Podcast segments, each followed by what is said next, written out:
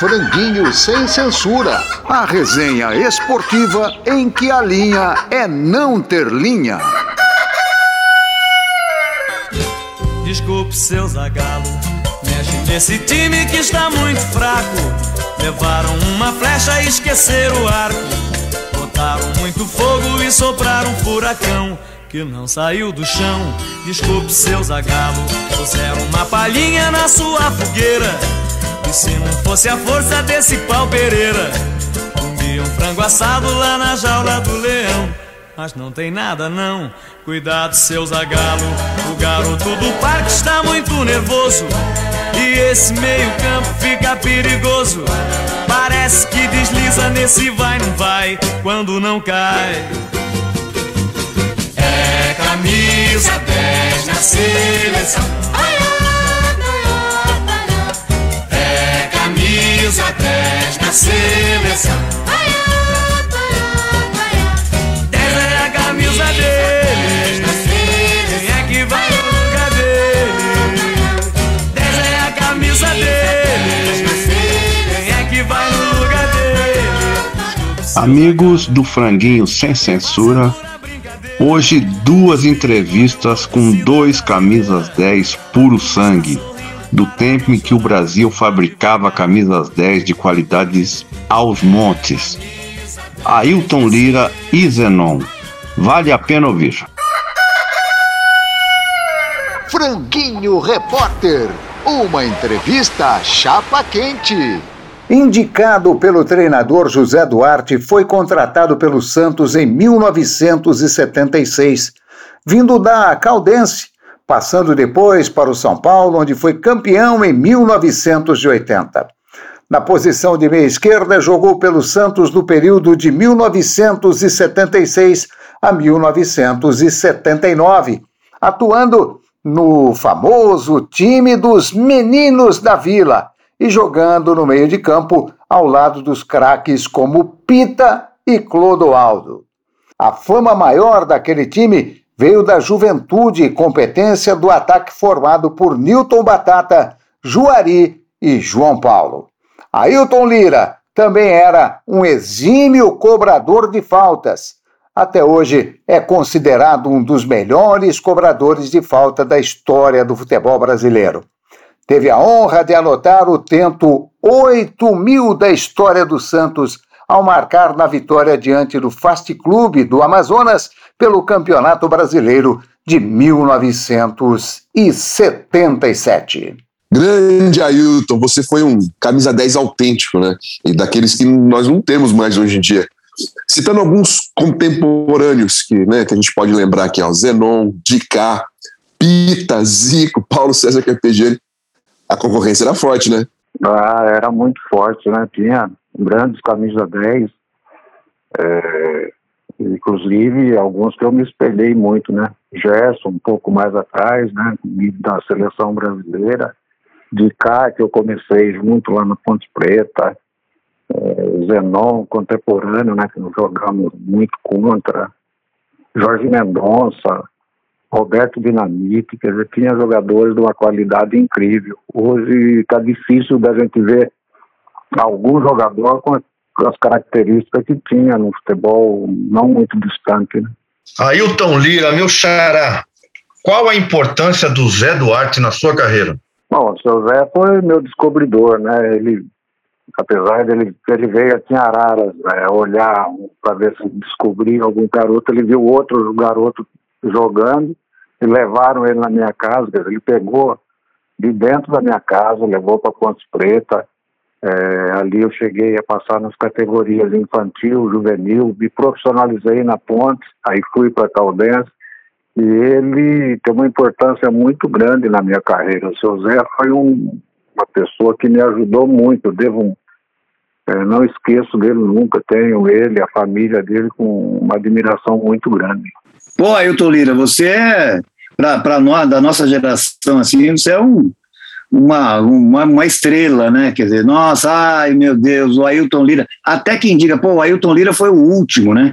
E, e outro dia eu estava vendo uma entrevista do Pita e ele falando que é outro grande, né? E que falou que eh, só foi o que foi no começo, agradecendo demais a ajuda que você deu a ele, né? A solidariedade, ele mais jovem e tal, e na mesma posição, e você deu o caminho das pedras para ele. Agora, quando você saiu da, da ponte, é, há quem diga, olha que coisa engraçada, que não tinha espaço para você, você acabou saindo por causa da, da, presença do Dicá e do Roberto Pinto. É verdade? Quer dizer, você não tinha como crescer lá? É, na minha, na minha cabeça, eu via um, uma dificuldade muito grande de eu chegar a jogar na, no time principal da Ponte Preta. Roberto Pinto quase parando, Dicá né, jogando o que jogava, é, eu não via muito espaço na minha cabeça, não entendia às vezes que eu poderia jogar junto com o Dicar, né?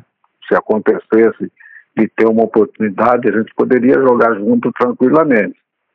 Mas como apareceu essa oportunidade de ir para Caldense, eu fui, né?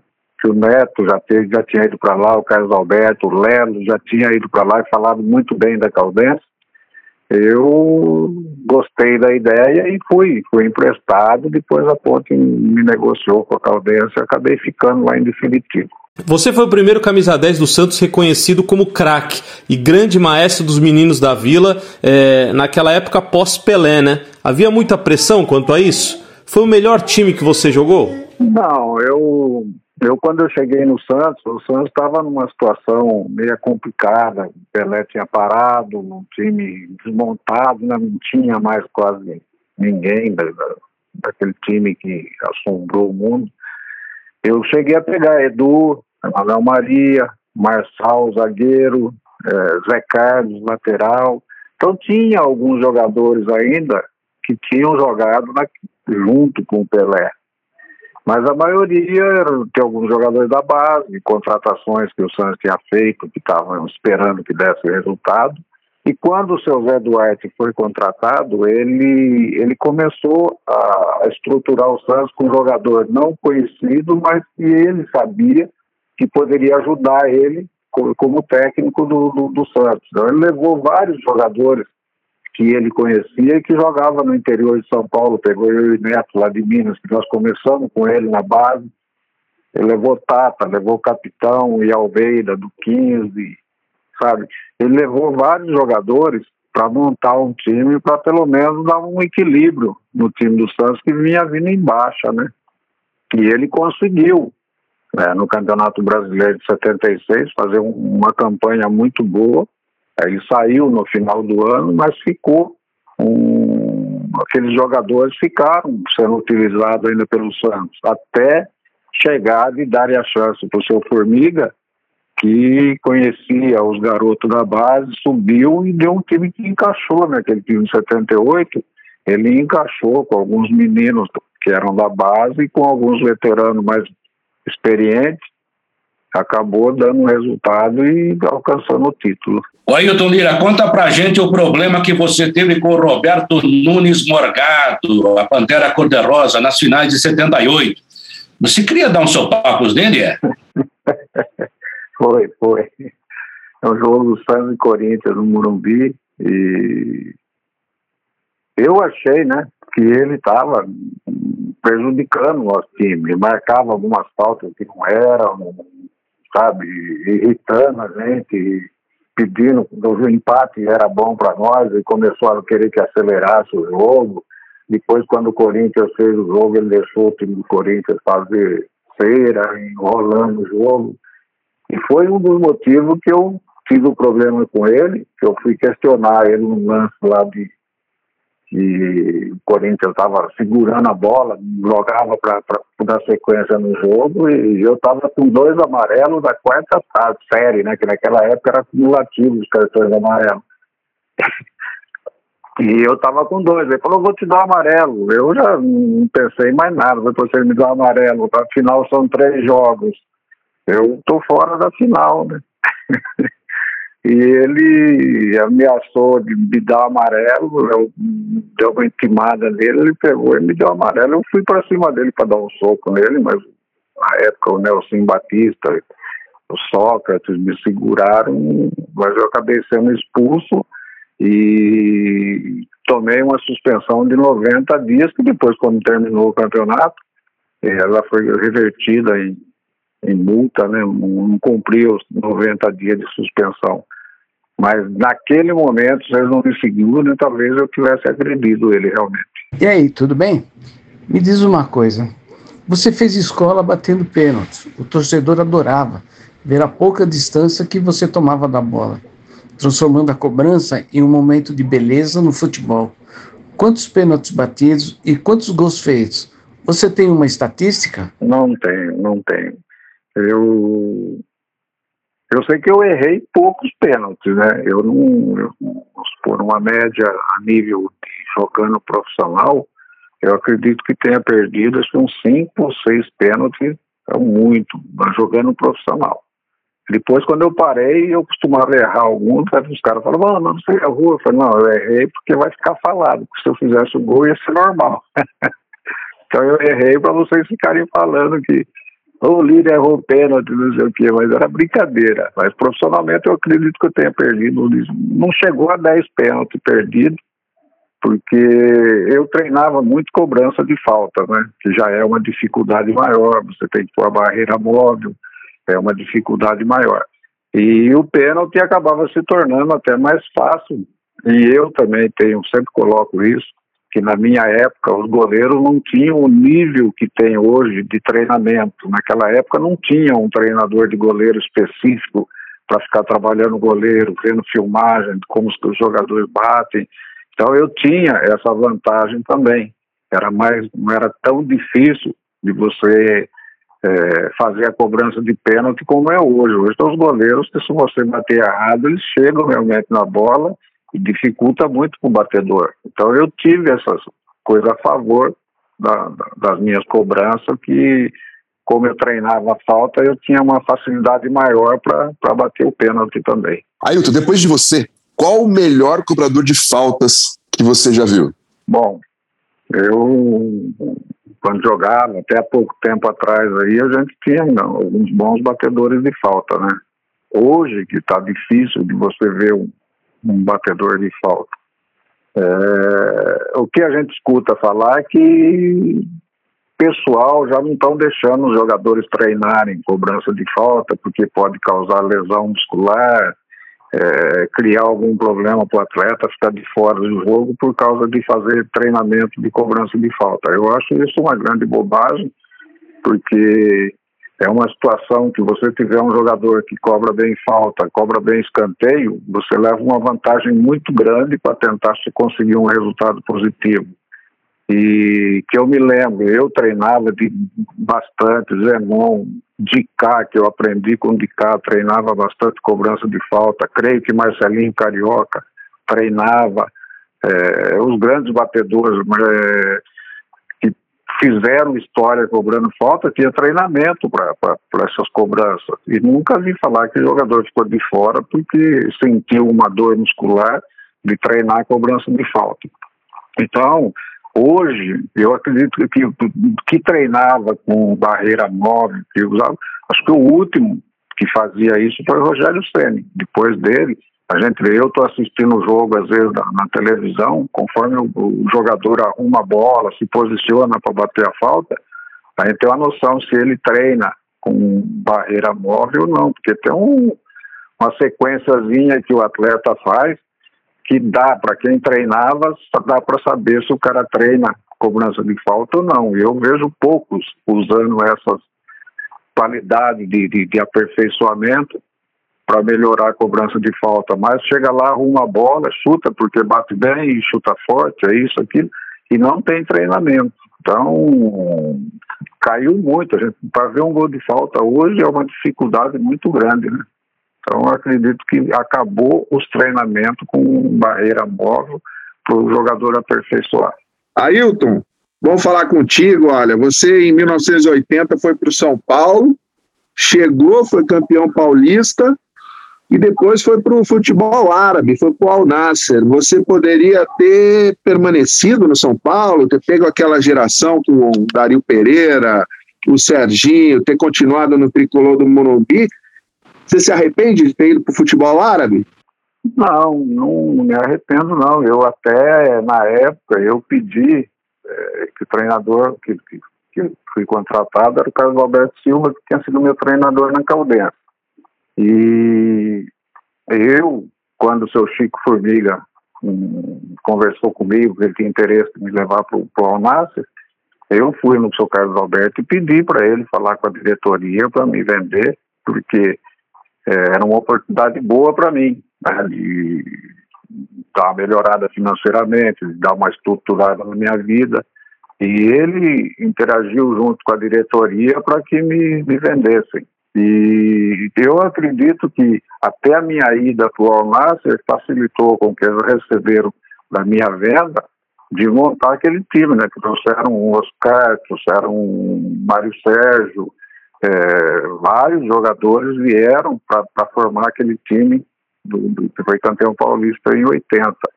Então eu cheguei a jogar o primeiro turno do, do, do Campeonato Paulista. Eu saí na, antes de terminar o primeiro turno do Campeonato Paulista.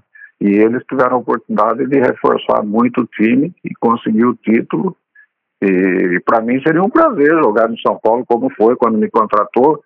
Mas essa oportunidade de ir lá para o Ronácia é, deu uma esperança maior de um, uma situação financeira melhor para mim. Que privilégio ter Ailton Lira aqui no nosso franguinho. Falamos de camisas 8 e o autêntico camisa 10 falou com a gente agora no, no Franguinho Repórter. Esquentou a chapa. Ailton Lira, muito obrigado pela sua participação e, como a gente diz para todos os entrevistados, volte quando quiser. Eu quero agradecer a oportunidade de estar participando com vocês e mandar um abraço para os ouvintes do Franguinho Sem Censura e eu estarei aqui à disposição sempre que quiserem bater um papo. Vai ser um prazer para mim. Grande abraço. Hoje nós temos um gênio da bola no Chapa Quente. Franguinho Repórter. Uma entrevista chapa quente. Hoje vamos conversar com o craque Zenon. Fez história com a camisa do Guarani, depois com a camisa do Corinthians, foi ídolo nesses dois grandes times do Brasil. Então, hoje ele está aqui no nosso Chapa Quente. Zenon, você e o Dicá, para quem não conhece, é, o Dicá foi um grande meia, um gênio da bola que jogava na Ponte Preta. Vocês dois é, jogaram naqueles times é, da época de ouro do, do futebol de Campinas, é, final dos anos 70, começo dos anos 80. Aqueles times, Ponte e Guarani, ganhariam quantos brasileiros hoje em dia? Olá, Hilton, muito boa tarde. Bom, muitos. Eu te diria pela qualidade dos times. Com certeza iria brigar por muitos títulos. Ô Zenon, qual o tamanho do DICA, a importância do DICA para o futebol brasileiro e principalmente o de Campinas? DICA foi um dos melhores camisa 10 da época e foi eternizado. Se hoje ah, fizermos uma relação dos melhores camisa 10, o de cá está no meio. Então ele representa muito, não só para o futebol de Campinas, como para o futebol brasileiro. Ô meu amigo Zenon, que saudade da sua batida na bola, hein? Não se vê mais isso hoje em dia, hein? infelizmente. Zenon, eu gostaria de saber qual goleiro armava melhor as barreiras quando você se preparava para bater uma falta? Nas minhas cobranças de falta, não tinha goleiro para mim. Não tinha goleiro. Eu fiz gols nos melhores goleiros do futebol brasileiro, né? E tanto batia pelo lado direito como pelo lado esquerdo. Tanto batia por cima da barreira como pelo lado da barreira. Então eu complicava muito, né? É, os goleiros na época. Ô, meu amigo Zenon, que bom falar com você novamente aqui no Franguinho. Olha, em 78 você estava voando. Você se sentiu injustiçado pelo Cláudio Coutinho na Copa da Argentina? Eu não. Eu não não me sinto injustiçado de não ter participado da Copa de 78. Eu acho que o de cá sim poderia ter ido nessa Copa de 78 porque ele já era considerado fora do comum, fora de série, craque, excepcional. Eu, praticamente, 78 foi quando eu apareci, né, com maior força para o futebol brasileiro, sendo campeão brasileiro. Tanto é que eu fui para a Copa América de 79, né, que eu fui convocado para a Copa América de 79. Bom, para encerrar a entrevista aqui, porque aqui não tem muro, aqui ninguém fica no muro, Zenon. E você, eu sei que não fica. Quem foi melhor, Dicá ou Zenon? Quem foi melhor, é, eu acho que cada um teve a sua importância é, dentro do seu clube. Cada um teve a sua importância dentro do, do seu clube. Ele, nos clubes nos quais ele passou, né, principalmente aqui na Ponte Preta, e eu pelo Guarani, pelo Corinthians, enfim, pelos clubes que eu passei. Então eu acho que cada um teve a sua importância, tá? E, e acho que estamos no mesmo patamar. Que privilégio, hein, gente? Ter Zenon aqui no nosso franguinho sem censura. Obrigado, Zenon. Você é um gênio do futebol brasileiro. Cuidado, seu Zagalo. O garoto do parque está muito nervoso. E esse meio-campo fica perigoso. Parece que desliza nesse vai, não vai, quando não cai. É camisa 10 na seleção. Vai, vai, vai, é camisa 10 na seleção. Vai, Essa é a camisa dele. Quem é que vai no lugar dele? Essa é a camisa dele. Quem é que vai no lugar dele? Desculpe, seu Zagalo, a crítica que passa é pura brincadeira. Espírito de uma torcida brasileira. A turma está sorrindo para não chorar. Tá devagar. É camisa 10 na seleção. Vai, é camisa 10 na seleção. Vai, Essa é a camisa dele.